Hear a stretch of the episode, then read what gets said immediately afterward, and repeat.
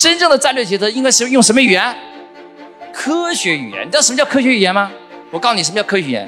科学语言就是这个项目好不好？根据我们自己的评分标准，这个项目可以打九十八分。这个项目投多少钱？那我们做了充分的预算。我如果今年要实现一百万的业绩的话，我差不多投资十二万。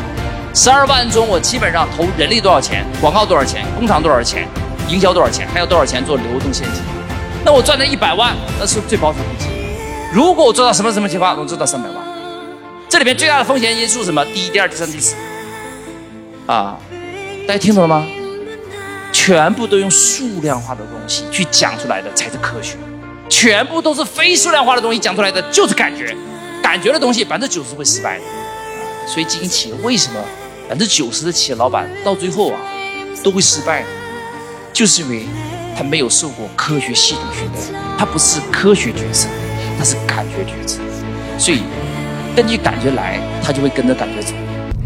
关注我，学习更多内容。